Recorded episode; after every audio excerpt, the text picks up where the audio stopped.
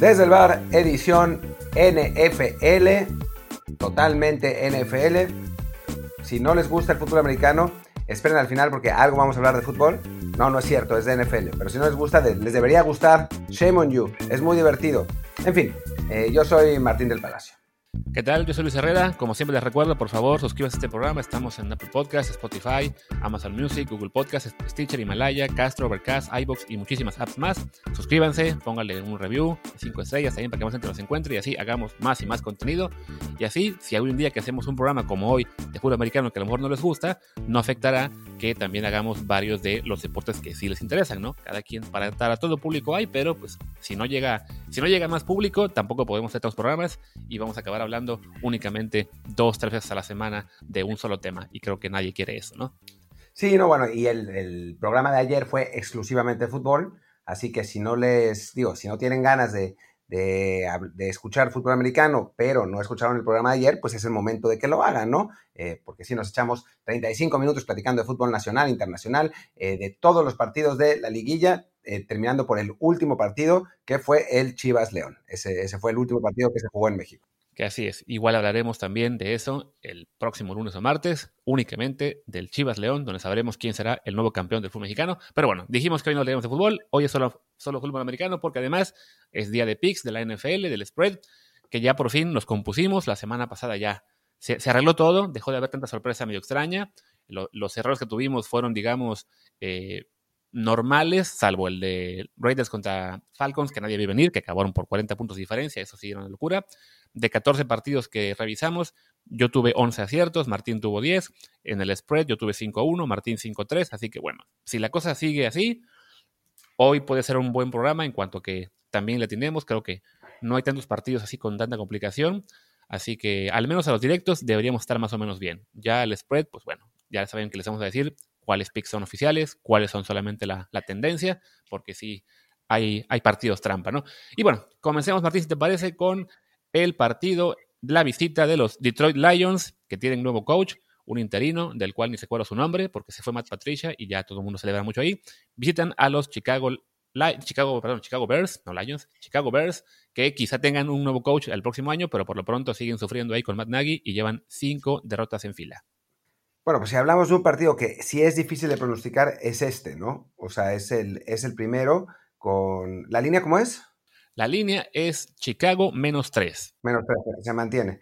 Eh, entonces, pues es, una, es una, un partido complicado. Por talento, para mí Detroit es el mejor equipo. El, problema es que han jugado horrible eh, y han perdido partidos que no deberían haber perdido.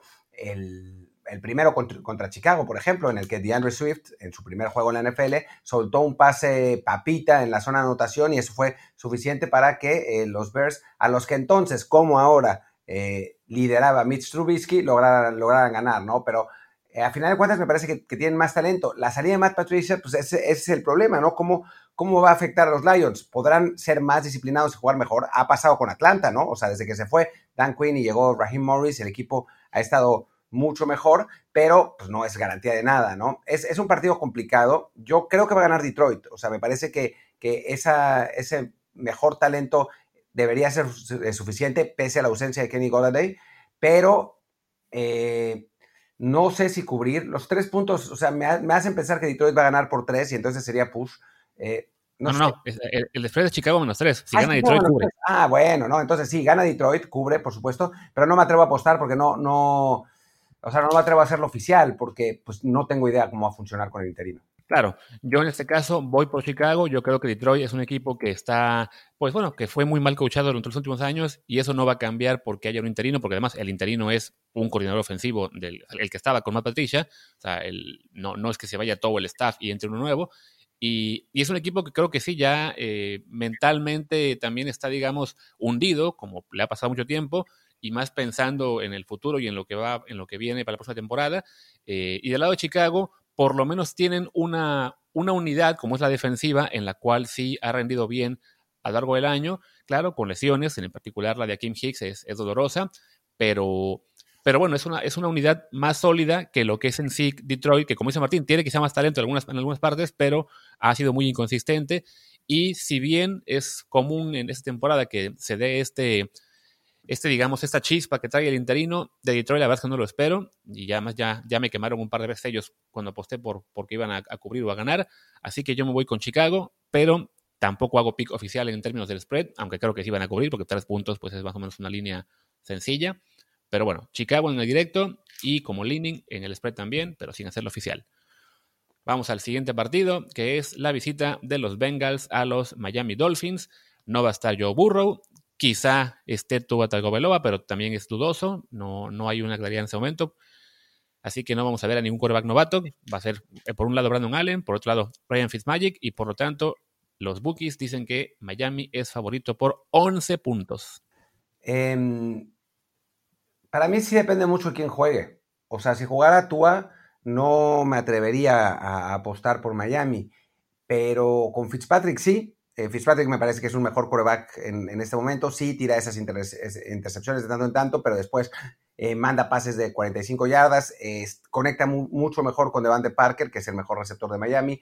Eh, creo que, que, Miami es capaz de cubrir ese, en, ese partido. Si juega, solo si juega Ryan Fitzpatrick. Si juega Tua, entonces me parece que no, que no, que todavía no, el novato no está al nivel de pues, como para poderle tener confianza para una línea de 11 puntos. Dicho todo esto, no me atrevería a ser oficial tampoco porque, pues porque tampoco es que Fitzpatrick sea el mejor jugador del mundo, ¿no? Es, eh, o sea, por ahí alguna de esas intercepciones es pick six y hay un backdoor cover, o sea, es, es una línea demasiado alta. O si fuera 7, sí, pero 11, 11 es un montón, es más que 10 además es una estupidez, parece que 11 sea más que 10, pero 10 puntos son un touchdown y un gol de campo. Así que, perfectamente puede ganar Miami 31-21 y, con eso no cubrir. Así que yo creo que gana Miami, creo que cubre, pero tampoco lo hago oficial esta vez. Igual, yo creo que gana Miami, eso lo doy, digamos, casi por descontado, pero efectivamente, el spread es demasiado alto para un partido con un un equipo como Miami, que siendo un buen equipo, no es un equipo élite. Entonces, sí, para líneas arriba de 10 puntos, sí hay que esperar a que sea un equipo élite el que juegue. Porque además, Cincinnati la semana pasada cubrió una línea de 6 contra los Giants, perdiendo por apenas 2 puntos y tuvo la oportunidad de ganar al final. Creo que esta vez no va a tener la oportunidad de ganar al final, pero sí por lo menos de un backdoor cover en todo caso. Así que juegue quien juegue, sea Fitzmagic o sea Tua, yo me quedo con que Gana Miami, pero no cubre. O sea, con que Cincinnati sí cubre, aunque igual, no hago fiel este pick porque francamente partidos así no, no les veo. O sea, con coreback suplentes, con duda, todo eso es demasiadas variables como para pensar en, en un pick al spread, sobre todo con esa línea tan alta. Así que bueno, vamos ahora a un partido en el que creo que por fin sí tendremos un pick oficial, que es la visita de los Colts a los Houston Texans. La línea está en 3.5 para Indianapolis, subió desde 3 puntos. Pues bueno, los apostadores están aparentemente muy confiados en que los Colts van a ganar y van a cubrir. Y yo también creo lo mismo. Eh, el partido de, de, pasado de Colts que, perdieron, contra Green Bay, tenía, perdón, contra Tennessee, tenían muchos lesionados, lesionados importantes además. Parece que regresan, parece que está, está de vuelta de Forrest Buckner, eh, regresa Ryan Kelly. Eh, creo que, que Colts es mejor equipo en general. Sí, tener a Philip Rivers siempre es un handicap porque no sabes qué Philip Rivers va a, saber, va a salir, pero contra unos Texans que además perdieron a Will Fuller y a, Bradley Roby, me parece que es eh, un buen momento para que Indianapolis se recupere y digo, me gustaría más, sinceramente, que la línea fuera 2.5, pero bueno, no, no, la, digamos que uno no puede siempre tener lo que quiere, como decían los Rolling Stones, así que pues, lo que necesitamos es ese 3.5 y yo creo que sí va a ganar Indianapolis, que va a cubrir y lo hago oficial. Y yo en este caso me voy por el lado contrario. Ya lo comenté esta semana que me tocó debutar en Trenson porque Martín estaba en una cueva y me llamaron al rescate a ver si así mejoraba un poco la cosa en términos de picks. Yo creo que Houston está mejorando. Creo que si bien sus últimas victorias han sido con equipos, pues evidentemente más débiles, como fue Jacksonville, como fue Detroit, como fueron los Pats, eh, Deshaun Watson está jugando a un nivel espectacular. O sea, él es en este momento uno de los cinco mejores jugadores de la liga, quizá los mejores tres. Y eso por lo menos minimiza un poco el hecho de que en cuestión talento, el resto del equipo eh, claramente está por debajo de Indianapolis, que si bien sí recupera algunos lesionados, no estoy seguro de que vayan a estar al 100%. Además, la línea ofensiva está ahora complicada con el hecho de que el tackle izquierdo, Anthony Castonzo, está lesionado y aún si juega también va a estar disminuido. Eso le va a afectar también a Philip Rivers. Entonces creo que en este caso me voy por el equipo que tiene el mejor coreback claramente, que sí le va a costar un poco sin Will Fuller, pero igual el matchup de quarterbacks me parece importante para Houston, que lo veo en ascenso. a Indianapolis todavía no le tengo tanta fe. Creo que es un equipo que, si bien le puede ganar una semana a Green Bay, la siguiente va y pierde con Tennessee y antes había perdido con Baltimore. O sea, no es tan consistente en términos de resultados. El juego es en Texas, donde sí, donde sí puede haber público todavía, increíblemente. Así que es el pick en el que doy la sorpresa de la semana. Y pues ya que me animé a hacerlo en YouTube con los de NFL, pues no lo puedo cambiar. Voy con Houston y por lo mismo cubren y también lo tengo que hacer oficial. Bien. Pues el siguiente partido que tenemos aquí es eh, Jacksonville contra Minnesota. Eh, la, línea estaba en Vikings contra eh, Vikings por 10. ¿Sigue estando así? Sigue estando así. Hijo, este es, este es apetitoso, ¿eh? Vuelve DJ Shark. Em, yo sé que los Jaguars tienen a, Mike Lennon como quarterback, pero pues no se vio tan mal la, la, semana pasada. cometió un error garrafal en la última jugada ofensiva de Jacksonville, donde eh, tenía una conversión de dos puntos y tenía el espacio para correr y convertirla y decidió esperar, esperar, esperar a mandar el pase, lo mandó y fue incompleto. Si hubiera corrido, lo hubiera conseguido. Es normal también para un coreback que lleva mucho tiempo, llevaba mucho tiempo sin jugar, casi nunca, creo que nunca había sido titular, eh, Glennon. Con Chicago, cuando lo firmaron por 15 millones al año, pero ah, duró cuatro partidos algo así. Exacto, sí, y eso fue hace un par de años. Y creo que, eh, que tiene buena oportunidad eh, Jacksonville, no solamente de, digamos, de, ganar contra el spread, sino de ganar el partido en general. O sea, Minnesota mí me parece que no es tan buen equipo, sobre todo defensivamente. Eh, obviamente tiene a Adam Thielen y a Justin Jefferson que van a, que van a hacer muchos puntos. Em, creo que, además Sidney Jones también vuelve para, para, para Jacksonville. Creo que Jacksonville va a perder finalmente otro partido cerrado, porque además han perdido cerrado contra todo el mundo, pero 10 eh, puntos ni loco. Eh, así que me atrevo a hacerlo oficial eh, a favor de Jacksonville, pero creo que en el, straight up gana Minnesota. Sí, la verdad es que la línea me parece muy alta, más allá de que Minnesota sea un equipo que sí creo que es más fuerte y que juega en casa, además de que debe regresar Adam Thielen y que en este caso Jacksonville, pues sí, es uno de los peores equipos de la liga. Hablamos de que ha perdido ya 10 partidos de forma consecutiva, pero en esas derrotas, en muchos casos, sobre todo recientemente, han sido partidos cerrados, ¿no? Hablamos de que la semana pasada eh, le aguantó a los Browns hasta el final, perdió solo por dos puntos. Antes con los Packers también perdió por solo cuatro, con los Texans por solo dos. Entonces, sí, los últimos, del último mes, el, último, el único partido que perdió realmente por paliza fue con Pittsburgh, porque, bueno, son los Steelers, ahí sí es un nivel diferente. Entonces, no veo tan descabellado que puedan eh, cubrir contra unos Vikings que, siendo un equipo más sólido, también ha tenido sus, sus despistes, apenas hace dos semanas perdió con los Cowboys, entonces me voy a ir con Minnesota para el, para el directo, con Jacksonville para el spread, aunque yo sí la verdad no me animo a hacerlo oficial porque a fin de cuentas estaría confiando en Mike Lennon para, para darme ese, ese pick y francamente con un coreback que, pues que no es sólido, tampoco vale la pena meterle ahí mucho dinero. Si se arriesgan, que sea por poquito dinero. Bien, siguiente partido, Raiders contra Jets. ¿Cómo, cómo es la línea? La línea empezó en menos 8 para los Raiders de visita, ya subió a menos 9. Hijo, es que no sé, no sé qué hacer. No juega George Jacobs, de por sí no iba a poder hacer mucho porque lo único que hacen bien los Jets es, defender la carrera, así que no, no lo hubiera...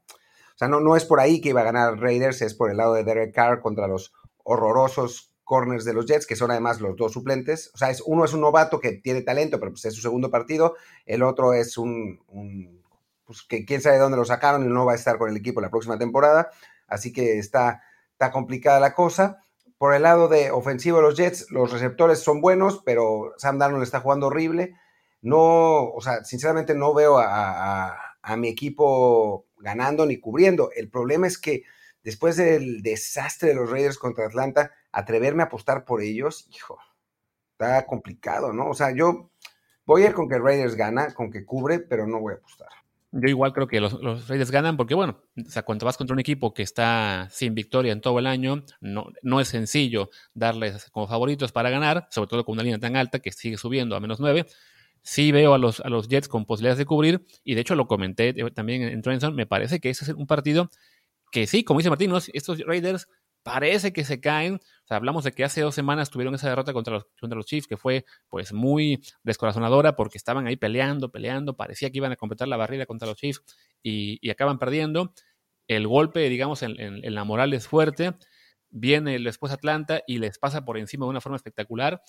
Y de repente ese tipo de cosas pues son signos de que un equipo ya se desconectó, que vio, digamos, jugó su Super Bowl, lo perdió y le llegó la resaca en plena temporada.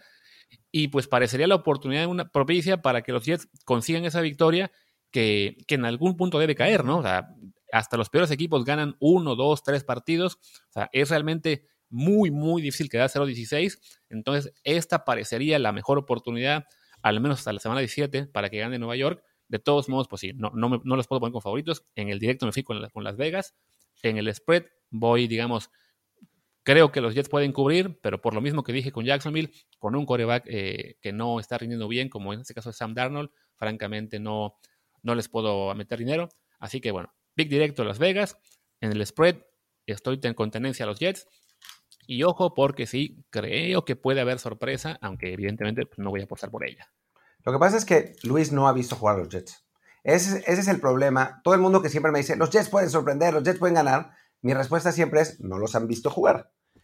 Y yo que los he visto jugar cada semana, no saben el nivel de catástrofe. O sea, me sorprendería muchísimo que ganaran un juego. lo, de los, los Patriots, que fue el partido que todo el mundo vio, fue un engaño. O sea, no han vuelto a jugar así, ni cerca, ni, ni, ni de casualidad. Es una, una verdadera calamidad. Es, o sea, yo me enojaría, o sea, sería de, si, si, los Jets fueran un equipo que tuviera alguna aspiración y jugaran un partido así, sería como para romper la tele. Lo que pasa es que como juegan cada semana ya me acostumbré, pero es que son horribles. Por eso no, o sea, digo, más allá de que no quiero que ganen por obvias razones, por eso nunca me atrevo a, apostar a que ganan, porque es, son de verdad un equipo horrible y temo que volverá a pasar. Sí, y por eso dejamos el pick directo en Las Vegas, pero bueno, con el, con el detalle de que también los Raiders andan cayéndose. En fin, vamos al siguiente partido, es la visita de los Saints a los Falcons en Atlanta. La, la, línea está en los Saints por menos tres. Entonces, bueno, tres puntos, un gol de campo, no se ha movido. Esos equipos se enfrentaron hace apenas dos semanas en lo que fue el debut como titular de, de Taysom Hill. Ese partido lo ganaron los, los Saints, si no me equivoco, 24-9. Pero yo creo en este caso que la posibilidad de sorpresa ahí está, ¿no? O sea, Taysom Hill no se ha visto tan bien eh, realmente ni contra Atlanta hace dos semanas, ni la pasada contra Denver, que tuvo suerte porque a fin de cuentas había un, un coreback inventado enfrente pero Atlanta es un equipo que está subiendo, que está mejorando eh, y que, ya le ganó a Nueva Orleans el año pasado también un partido que nadie esperaba. Entonces, la posibilidad de sorpresa está, está muy presente, ¿no? Para mí no.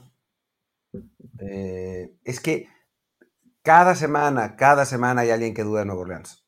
Y cada semana Nueva Orleans va y gana los partidos y siempre cubriendo el spread. Eh, ha sido toda la temporada, desde, desde aquella derrota eh, contra. ¿Contra quién fue que perdieron eh, un, partido que no deberían haber perdido? Ya no me Raiders. Contra Raiders, sí. Que, que, me decían, ya ven, ese es, ah, ese es Nuevo Orleans, Drew Brees no puede mandar un pase de más de cuatro yardas. Desde entonces, cada vez han ganado y creo que han cubierto todas menos una. Entonces, una línea de tres, de, de tres puntos contra Atlanta, que es un equipo de 4-7, hijo, o sea, yo apostaría todo a que cubren si no juega Julio Jones. Si no juega Julio Jones, voy, voy todo a Nueva Orleans. Nueva Orleans es, creo que por roster, el mejor equipo de la liga. Realmente, lo que pasa es que no tiene a Pat Mahomes, ¿no? Y Pat Mahomes hace una, una diferencia monumental y por eso para mí Chiefs es el mejor equipo, ¿no? O sea, si, si, yo tuviera que hacer unos power rankings, que no los hago yo, los hace Luis, pondría primero Chiefs, segundo Nueva Orleans y tercero Pittsburgh. O sea, ese es mi orden. Em, y entonces, sin Julio Jones, un jugador fundamental para Atlanta, yo creo que Nueva Orleans gana y cubre. Eh, ahora, vamos a ver qué pasa, ¿no? Jones eh, entrenó el miércoles, no entrenó el jueves, está como dudoso, aunque decían ayer que se siente bien. Así que quién sabe. Si juega Jones, si yo creo que Nueva Orleans gana y cubre. Si juega Jones, no lo hago oficial. Si, si no juega Jones, sí, totalmente.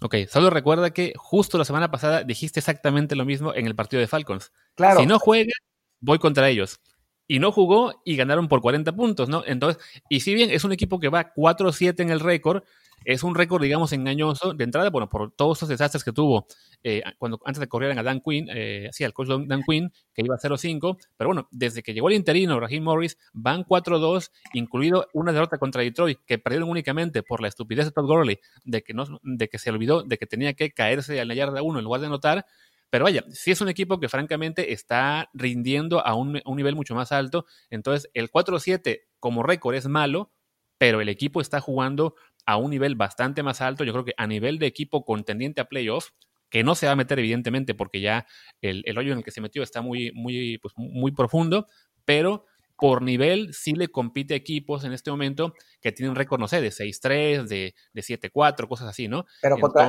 contra, quién perdió ese otro partido y por cuánto? Claro, contra Falcons lo comenté, ¿no? Perdieron por, por 14 puntos, por 15 puntos, 24-9, aunque al medio tiempo iba 10-9. Entonces, digo, cuando son rivales de división, que es algo que comentamos mucho aquí, son juegos que suelen ser más cerrados de, lo normal, digamos, entre equipos de diferentes niveles, sobre todo cuando son juegos que se, que se disputan tan pegados unos a otros. Entonces, yo al final acabé dejando el, pick también por los Saints, porque son los Saints, porque tienen el equipo más completo, pero igual es un partido en el que no me animo a dar el, darlo confianza en el spread, porque sí creo que hay posibilidad de sorpresa, ¿no? O sea, incluso equipos tan buenos como los Saints pierden partidos de vez en cuando, ¿no? O sea, le, pasa a los Chiefs cuando perdió con los Raiders, a los propios Saints igual, también contra Raiders hace, hace mucho. O sea, es muy, muy complicado ganar semana, semana, semana, sobre todo contra equipos que te acaban de ver hace poco. Entonces, ya para ir cerrando, digamos, este partido que se fue muy largo, pick directo, Nueva Orleans, al spread sin hacerlo oficial, Atlanta. Y ojo, porque yo no descarto la sorpresa. Sí, yo, yo si no juega Jones, la descarto. Pero en fin. Eh, Cleveland contra Tennessee, el partido entre dos equipos de 8-3 que van a correr durante eh, los 80 de los 90 minutos, eh, digo 50 de los 60 minutos. Y bueno, la línea está Titans por 6 todavía, ¿no? Ya bajó a 5.5. Lo que sí, como dice Martín, dos, dos, ofensivas terrestres muy buenas, o sea que el partido se va a ir como agua. Creo que va por televisión, así que sí, en, México me refiero, o sea, por tele abierta. Eh, si es el caso, pues aprovechen para verlo. Eh, y ya que, ya que termine, se pueden pasar al canal Red Zone a ver todos los demás el cuarto periodo, porque sí, este juego pinta para irse realmente eh, rapidísimo.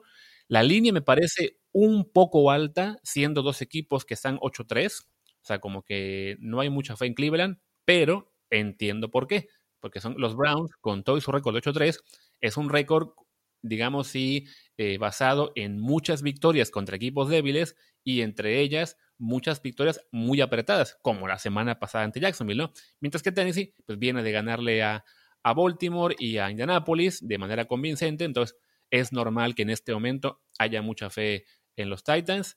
Yo, bueno, básicamente yo me voy con que los Titans sí ganan, creo que Tennessee va a ganar. Creo que van a cubrir, pero no me animo a hacer oficial el pick al spread. Yo voy con que ganan, yo creo que no cubren y no lo hago oficial. Eh, me parece que, que Cleveland es mejor equipo de lo que la, de lo que la gente cree, aunque no tanto mejor como para eh, ganarle a Tennessee en Tennessee, ¿no? Entonces creo que va a ser cerrado, que, va a ser un, partido de, pocos puntos además y que gana Tennessee al final, pero, eh, pero me, parece que estos, estos dos equipos son, están parejos. Em, y si fuera en Cleveland, apostaría por Cleveland, pero en este caso no, no me atrevo a apostar siendo el partido en Tennessee. Pues acabamos ahí con los partidos del, del mediodía. Eh, nos vimos un poco dudosos en términos del spread. Yo apenas llevo un pick, Martín lleva dos. A ver si en la tarde nos animamos más. Y arrancamos con la visita de los Giants, sin Daniel Jones aparentemente, con Colt McCoy al frente, a los Seattle Seahawks. La línea es Seattle por 10. Pongan su dinero en Seattle. Es la oportunidad. A ver, eh, Daniel Jones no es que sea el mejor quarterback de la historia, pero está jugando bastante mejor. Colt McCoy no. O sea, no, no, no, no, tiene capacidad contra un equipo de Seattle que está jugando cada vez mejor, con una defensa que por lo menos contra equipos horribles como los Giants eh, ha, mejorado. Eh, bueno, Metcalf está siendo absolutamente imparable.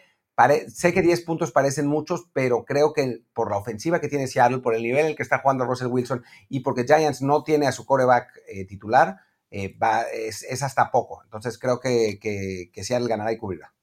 Yo me voy con que, bueno, Seattle gana, eso sí lo doy, digamos, casi, casi por seguro.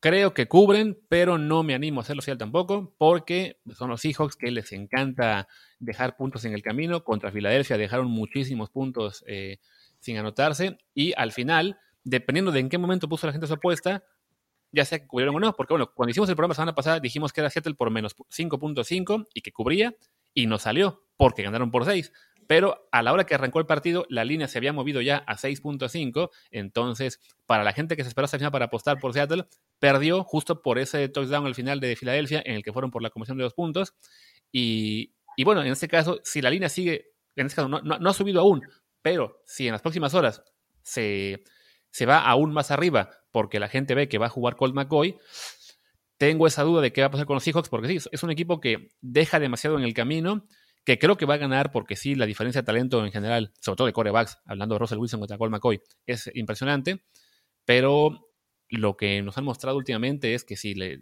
como que de repente lo, se toman todo con mucha calma o con demasiada poca preparación, y por lo tanto no me puedo fiar a que cubran una línea de 10, aunque sí creo que lo harán.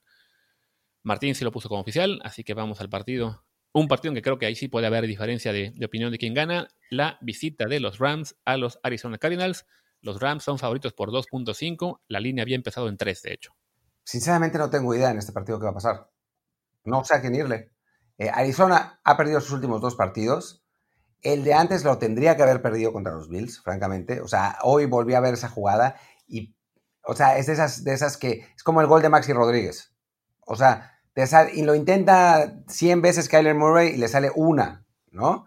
Eh, cómo logró escaparse del pass rush en la última jugada, cómo logró mandar el pase a un DeAndre Hopkins, que sí es DeAndre Hopkins, pero tenía triple cobertura y aún así, quién sabe cómo lo completó y ganaron, insólito, francamente, no es, no es normal. Yo creo que, que Cardinals no está jugando tan bien como, como algunas veces queremos pensar, ¿no? O sea, creo que se sobrevalúa a, a Kyler Murray, que tiene esos chispazos increíbles como en, esa jugada, pero después todavía no eh, es capaz de aprovechar el talento que tiene, porque obviamente tiene muchísimo talento, pero del otro lado están los Rams, ¿no? Está Jared Goff, que, hijo, eh, confiar en Jared Goff en cualquier circunstancia es, es un terror. Dicho esto, que los Rams sean favoritos por tres en Arizona me parece un poco too much. Eh, creo que puede ganar Rams. creo que es un equipo más sólido en general. No sé si tres puntos, odio cuando las líneas son de tres puntos, porque los partidos normalmente se definen por tres puntos, esos partidos cerrados. Eh, es, raro que sea un punto. Entonces, tres puntos no nos da valor para ningún lado. Creo que va a ganar Rams. Em, digamos que no cubre, pero no lo hago oficial porque es un partido demasiado difícil de, pronosticar. Yo también creo que va a ganar Rams. Además, eh, en esa división en particular es una división en la que cuenta mucho los machos particulares. Lo hablamos hace unas semanas cuando fue, por ejemplo, la previa del, del Rams Seahawks, que, que recordábamos que si bien Seahawks se parecía venir mejor, los Rams es un equipo al que se, le da muy bien, apostamos por ellos y ganaron. Y al revés, a los Rams se les complica mucho San Francisco y la semana pasada perdieron contra ellos. Y bueno, me puse a revisar ahora el historial reciente contra Cardinals y el año pasado los Rams le ganaron los dos partidos. Así que creo que al menos en términos de matchup, no ha variado tanto la situación. O sea, siguen siendo equipos parecidos al año pasado, más allá de que Arizona este año sea más fuerte, sobre todo con la llegada de, Andre Hopkins y el desarrollo de Kyle Murray. Pero bueno, por lo mismo, me voy con Rams, me voy con que cubren, porque son tres puntos. Entonces, espero yo que a lo, cuando mucho sea un, push. Y bueno, yo sí hago oficial el pick al spread. En este caso, por fin, mi segundo del día. Bien, entonces. El siguiente partido es el de Filadelfia contra Green Bay. Eh, Packers por 8.5 contra las horrorosas Eagles. Francamente, es otro de los partidos en los que yo digo dinero fácil. Carson Wentz está jugando de terror, francamente de terror. Eh, la defensa de, Eagles tiene, un montón de lesionados y no está, no está pudiendo eh, cubrir a, o sea, no está pudiendo, pudiendo contrarrestar ofensivas de alto calibre como la de Green Bay. Como bien dijo Luis, Seattle no ganó por más porque se dispararon en el pie 80 veces y al final el partido estuvo más parejo de lo que debió. Pero si Aaron Rodgers sigue jugando como ha estado jugando, esa línea de 8.5 va a quedar corta. Así que yo voy Green Bay, creo que cubren y lo hago oficial. Tan va a quedar corta que en lo que Martín hablaba ya subió a 9.5. Bueno, no fue en lo que Martín hablaba, pero sí, digamos que la, la lista más reciente de la casa de apuestas ya, ya está en 9.5, en la que teníamos nosotros es la de ayer. Eh, y sí, porque como Martín dice, todo mundo considera dinero fácil lo de Green Bay. Recordemos que justo la semana pasada también era el equipo que tenía la mejor línea, que estaba en, 8, en 9, igual había subido de 8.5 a 9.5 contra Chicago y le acabó ganando por 16. Entonces hay mucha confianza de que también lo pueda hacer contra Filadelfia, un equipo que en apariencia es al menos tan débil y probablemente mucho más débil que los Chicago Bears. Aquí mi única duda sería si los Packers no tienen unos partidos en los que bajan un poco el acelerador, como les pasó a lo mejor contra Jaguars, que ganaron solo por cuatro, como les pasó en su momento contra, contra, Vikings, que perdieron. Pero sí, francamente, creo que bueno, es obvio que todos diremos que Green Bay gana directo. Creo que van a cubrir. Siempre y cuando no rebase los 10 puntos la línea, me animaría a, apostar y por lo tanto, pues lo pongo como pico oficial. Por 9.5, vamos con Green Bay. Y vamos, al siguiente partido, uno que se ha movido bastante, que fue, es la visita de los Patriots a los Chargers. La línea empezó en pick, eh, igualados, perdón, y ahora ya está en Chargers por 1.5. Hijos, es otro partido que está dificilísimo. O sea, los Pats son el equipo más irregular de la liga, francamente. O sea, pueden perder contra Texans jugando horrible y después ganarle el siguiente partido a Arizona, que en principio es un equipo mucho más fuerte. También ganaron con las circunstancias bien raras, ¿no? ¿no? No es que hayan jugado particularmente bien, con Cam Newton tirando para 100 yardas, dos intercepciones, eh, con Shane González fallando un gol de campo, pero bueno, el hecho de que se hayan mantenido competitivos contra un rival más fuerte lo hace complicado. La lógica que se ha presentado con los Pats esta temporada indica que cuando juegan contra un equipo fuerte juegan bien y cuando juegan contra, un equipo débil juegan horrible. Entonces, eh, pues aquí serían favoritos los Chargers por eso, pero los Chargers tienen un montón de lesionados. No, es un partido que, ni aunque me, dieran una herencia de millones le, metería dinero, aunque pues por decir, voy a decir que gana Chargers y cubre, pero por decir. Ok, yo creo que los Pats, como dice Martín, es muy complicado este año, me han fallado casi todos sus picks, porque sí, como dice, ¿no? Cuando veo que acaban de jugar bien, no solo contra Arizona, ¿no? Les pasó cuando jugaron bien contra Baltimore y luego perdieron contra Houston, habían jugado bien contra Chiefs y contra Raiders y contra los equipos y van y pierden con Denver. O sea, son muy inconsistentes los Patriots, pero en este caso, creo que la gran ventaja que tienen es el match-up. Primero, contra Johnny Herbert, que es, sí, un coreback con gran talento, eh, seguramente novato del año este, este año, pero un coreback novato a fin de cuentas, y Bill Belichick tiene un récord espectacular contra corebacks novatos, o sea, les encuentra la forma de, defenderlos muy bien, y si eso no fuera suficiente, va contra Anthony Lynch, que es uno de los peores entrenadores en jefe de esa temporada, porque tiene un equipo muy sólido en términos de roster, pero un pésimo manejo de partido. Le pasó la semana pasada eh, contra quién jugaban, ya olvidé el, rival quién era, contra Buffalo, eh, que, que, al final estaba tratando de, regresar de una desventaja de 10 puntos. Consiguieron un Hail Mary, se los regresaron por, por un holding, consiguieron un segundo Hail Mary y pese a ello, que quedando casi un minuto, no notaron porque la, llamada de jugadas fue sencillamente desastrosa. Eh, hubo un punto en el que Johnny Herbert intenta un coreback sneak y toda su línea creía que era una jugada de pase. Entonces, sí, es, está el desastre como coach que es de repente Antolín en situaciones, digamos, ya cerradas, que creo que es mucha ventaja para Bill Belichick y por lo mismo, y porque los Pats, como dice Botín, contra equipos buenos juegan bien y los Chargers en el papel son buenos, solo que nunca cierran los partidos, pues yo me voy con que ganan los Pats y con que cubren lo hago oficial. Ok, vientos. Pues eh, Seguimos siguiendo ahora con Broncos contra Kansas City. Eh, los Chiefs son favoritos por 14 contra unos Broncos que la buena noticia es que ya tienen coreback. La mala noticia es que todos sus corebacks son horribles, pero bueno, no es lo mismo que poner a un, a un eh, receptor novato undrafted como coreback en un partido NFL, ¿no? Eh, creo que, que, eso ya, ya es suficiente. A ver, creo que no cabe duda que va a ganar Kansas City, ¿no? O sea, eso es, inevitable. Eh, la diferencia de talento es brutal, es realmente brutal. Pero es que ese spread de 14 es mucho. Sobre todo en un partido en el que Kansas City seguramente, digámoslo como es, huevoneará. O sea, pasó contra Tampa Bay, que es un equipo mucho más fuerte. O sea, Kansas City empezó impresionante, barriendo, y ya una vez que iban ganando por muchos puntos, se pusieron a huevonear eh, y entonces Tampa Bay regresó, regresó, regresó, y hasta que las cosas se pusieron complicadas, Mahomes hizo esa, última serie ofensiva y ya, eh, digamos que amarraron el partido. En este juego veo a Kansas perfectamente capaz de ponerse, no sé, 24-0 y ponerse a huevonear y terminar 24-14. Eh, y, no, y con eso no, no cubrir. Así que, pues voy a decir que, que, Kansas gana y cubre, pero no lo haría oficial por eso. O sea, porque el, el famoso backdoor cover en una línea de 14 me parece posible. Yo básicamente coincido con lo que Martín dice. Recordad que este partido ya se jugó eh, en Denver hace unas semanas. Quedó en ese partido 43-15 a favor de Kansas City. Creo que en parte por eso la línea es tan amplia, porque bueno, recuerdan que fue una, una, una ventaja de 28 hace, hace poco más de un mes, mes y medio quizá. Pero siendo juego divisional, siendo el segundo partido del año, creo que se tiene que apretar. O sea, evidentemente no, no es tan sencillo ganar dos partidos por cuatro downs.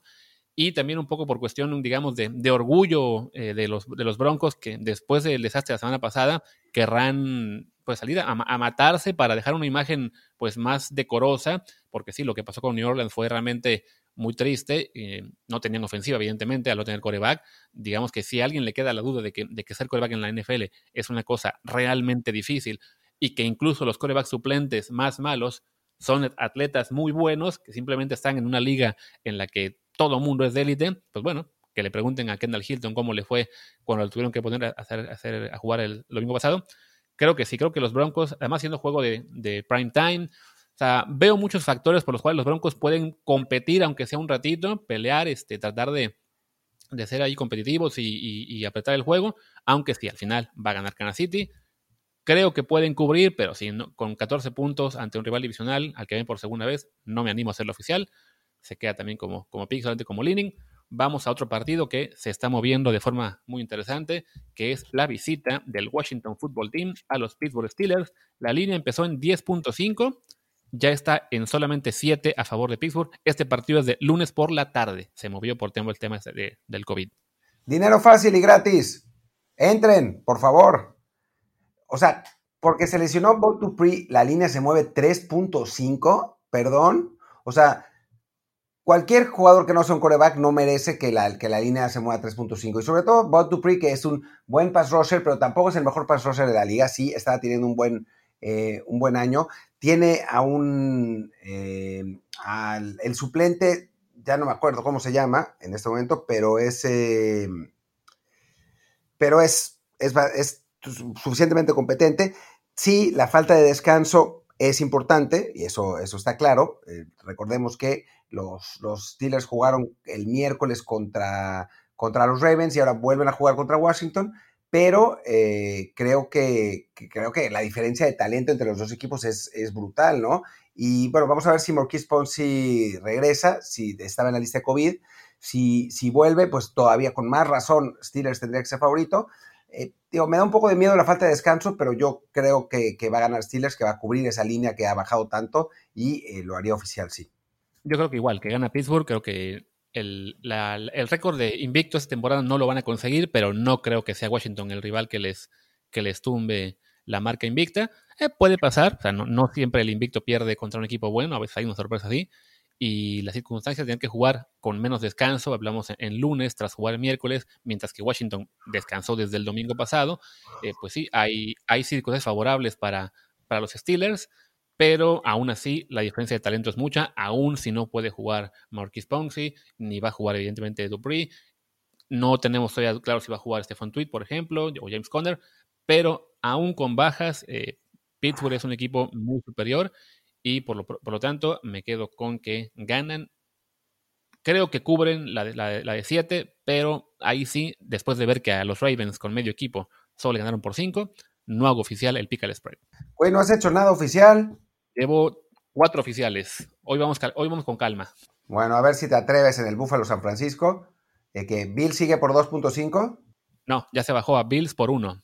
Wow, es mucho movimiento yo creo que va a ganar Búfalo. O sea, creo que estamos sobreestimando a San Francisco por un buen partido contra Rams, pero este es el, mismo equipo que, que, tiene un millón de lesionados y va 5-6, ¿no? O sea, no es, no es un equipo que vaya, eh, no sé, 9-3. No, no, sé, es, es, es, me, parece, me parece raro que, que la gente piense que estos equipos estén tan parejos. O sea, que Búfalo sea superior a San Francisco solo por dos juegos y medio, digo, por dos puntos y medio es raro, la verdad. O sea, no sé, no sé por qué ese, ese movimiento, pero pues Búfalo sigue, sigue estando completo, sigue, sigue teniendo a Josh Allen que está jugando razonablemente bien, sigue teniendo a Stephen Diggs. Eh, es la misma defensa, que es, es, una de las mejores defensas de la liga. Juegan en Arizona, ni siquiera en San Francisco. Yo no entiendo por qué, es un, por qué es, la línea está en, en 1.5, no, no me queda claro. O sea que voy con Búfalo y voy, voy oficial, sí. Sí, de hecho, espera, la línea ahora es San Francisco por uno. Ya, ya Ah, incluso San cambió. Francisco por uno, claro. No, hombre, con más razón. Qué raro. Sí, no, es una cosa muy extraña esto. Algo saben en la casa de apuestas que nosotros no. O algo creen. porque por algo creen, porque sí, definitivamente que se haya movido tanto a favor de, de los Niners no suena tan lógico, más allá de que, sí, o sea, lo- los, los han jugado bien algunos partidos que no esperábamos, están recuperando jugadores poco a poco, o sea, incluso tienen la, la esperanza de que regresen eh, Josh Kittle más adelante y, y Garoppolo. Y este partido es clave para ellos, lo comenté también en Trenson, que, que tienen que ganarlo para tener esperanzas reales de, de playoff. Entonces, sí, es en cierto modo su Super Bowl para, para poder aspirar a seguir a llegar al Super Bowl. Pero yo también veo a Buffalo más fuerte. Creo que los Niners, cuando han ganado partidos clave, ha sido ante rivales cuyo match-up se les presta muy bien. Y, y el caso de Buffalo no lo veo así. Así que en este caso me voy con que Buffalo gana y con que cubre. Ahí sí, también logo oficial. Mi quinto pick oficial del día. Esa no son tan poquitos. Bueno, ok. Te la compro. Y para cerrar, va- vamos ahora con el Tuesday Night Football. Tenemos otra vez partido. Tenemos más juegos lunes y martes. Ahora serán los dos del, del lunes, el de Pittsburgh, el de San Francisco. Y ahora en martes, la visita de los Dallas Cowboys a los Baltimore Ravens, que parece que sí juega Lamar Jackson. Y por lo tanto, la línea es Baltimore por 7.5. Me encantaría que hubiera una, eh, una estadística de cómo han jugado los jugadores que han regresado de eh, COVID.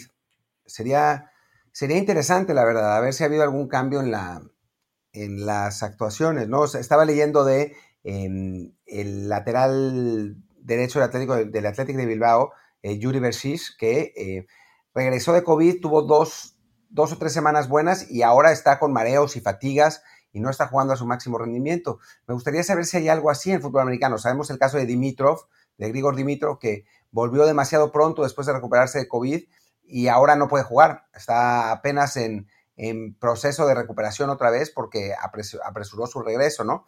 Habría que ver y por eso tengo un poco... Dime. Sí, no, en el caso de corebacks, pues la- el único referente es Cam Newton, que había arrancado la temporada relativamente bien, aunque era una, digamos, una muestra de partidos muy pequeña, hablamos de creo que tres juegos nada más con los Patriots, tuvo la- el tema ese del COVID y desde entonces, pues francamente, la mayoría de sus juegos han sido malos. No sabemos, francamente, si simplemente su temporada iba a ser mala, pasara lo que pasara, o si sí hubo un, un cambio a partir de que tuvo COVID. Pero sí, en otros deportes también se ha mencionado eso, ¿no? De que jugadores que tuvieron, que se contagiaron, más allá de que tuvieran este, efectos importantes o no de la enfermedad, sí les costó un poco eh, regresar, ¿no? En la Liga Mexicana también lo vimos, ¿no? Tenemos jugadores ahí que, el caso, no sé, en Chivas, en Pumas, en Cruz Azul, que sufrieron el coronavirus y les costó volver, ¿no? Nosotros que somos fan de Pumas, el capitán Bigón lo, lo, reconoció públicamente, ¿no? Le costó bastante eh, recuperarse y se pasó más de un mes todavía tratando de, de volver a su 100%, ¿no? Entonces, por lo mismo, Lamar Jackson, pues hay que tener esas dudas, sobre todo porque su juego depende mucho todavía de, de su físico, ¿no? Entonces, creo que con él o sin él, de todos modos, le deben ganar a los Cowboys. Eh, si le dieron batalla a, a Pittsburgh con, con medio equipo, pero sí, considera eso, ¿no? Que es un equipo que viene de tener un, un, un brote importante, muchísimos jugadores contagiados, otros que también se, se perdieron partidos simplemente por cuestión de precaución. Entonces, sí, veo complicado que, que cubran, ¿no? O sea, puede ocurrir porque la diferencia de talento es muchísima, pero por toda circunstancia, yo no me animaría a hacer pico oficial de, del spread. Sí creo que voy con, al directo con Baltimore porque aún así el talento es, es bastante diferencia pero las circunstancias, además también el descanso, ¿no? Hablamos de que Baltimore jugó el miércoles y jugará el martes, mientras que eh, Dallas habrá jugado por última vez desde el jueves anterior, o sea, casi dos semanas de, de descanso para ese partido. Estoy totalmente de acuerdo. Es el, el mismo punto que, que, hago yo. O sea, yo creo que Baltimore gana y cubre porque hay mucha diferencia de talento entre los dos, pero no me atrevo a apostar porque quién sabe qué onda con eso. O sea, quién sabe cómo regresen los jugadores, quién sabe cuáles regresen, todavía no está todo claro. O sea, parece que los dos corredores vuelven, parece que la mayor parte de los defensivos vuelven, pero pues quién sabe, ¿no? Entonces, eh, sí, de acuerdo. Creo que, que diremos que Baltimore gana y cubre, pero no, apostar en esas circunstancias, complicado. Y creo que con eso pues ya podemos ir terminando, porque además este programa lo comenzamos de día y ya anocheció. Entonces, este, bueno, al menos creo que a Martín sí, ¿no? yo, yo ya veo que como que se me va la luz del sol, muy poquita que quedaba acá. Aquí es de noche cerrada ya. Eh, cuando empezamos ya estaba bastante tardecito y, y ahora ya. Es que yo estoy dos horas más adelante que tú. Exactamente, ¿no? Yo, yo cuando empecé tenía, tenía todavía la, aspiración de ir a que me diera el sol. Creo que ahora mismo nomás iré a ver el atardecer y ya, porque también fue un programa que se nos hizo un poco largo y se sigue siendo largo. Vamos a repasar rápidamente nada más los picks oficiales al spread que hicimos cada uno. Yo dije Houston más 3 y que gana directo. Dije también Rams menos 2.5, Green Bay menos 9.5, Pats más 1.5 y que gana directo, evidentemente. Y Bills más 1. Son 5 picks nada más esta semana. Martín se fue con Indianapolis menos 3, Jacksonville más 10, Green Bay menos 9.5, Pittsburgh menos 7 y Buffalo más 1. Pues al final hicimos cada quien igual. Ah, no, también, también tiene Seattle menos 10. Pues son 6 picks. Tampoco hubo tanta diferencia, ¿eh? Sí, al final sacaste un poco la casta. Sí, no, y además creo que es mejor cuando son solamente 4 o 5 picks, porque si de repente uno se, se vuelve loco haciendo más y más este, Mejor ir con los que uno cree que estar un poco más a la segura, aunque sí, puede, pasar, porque ha pasado, que de repente vamos 0-5 o 0-6, y cuando digo ha pasado, digo le pasó a Martín. no, no, 0-6 nunca me pasó, ¿no? Gané uno, creo. Ah, sí, quizá al final, a ver, lo, tengo por ahí. No, sí, la semana 9 de los oficiales. Sí, que esa fue una semana brutal. Yo, me dije 1-4. Fue esas semanas que, que quién sabe qué estaba pasando, que, que todo se fue muy, muy loco. Ahí sí, ah, los dos nos hicimos esa semana desastrosos, pero bueno, recordemos que la semana pasada nos hicimos cada quien ya mucho mejor. Yo 5-1, Martín 5-3, igual con los directos vamos bien. Estamos en el top 100 de la liga de, de picks de, de. Entonces creo que, creo que esta semana pueden confiar en que la cosa debe salir bien con nosotros. Ojalá, ojalá que, que esté todo bien. Pero bueno, eh, pues muchísimas gracias. Eh, yo soy Martín del Palacio, mi Twitter es arroba martín de ELP. Yo soy Luis Herrera y live, ah no, perdón, live from New York y Saturday Night, todavía no, me piento. Eh, mi Twitter es LuisRHA y el del programa es arroba desde el bar POD, desde el bar pod. Pues gracias y esperemos que hasta el lunes como mínimo. Chao.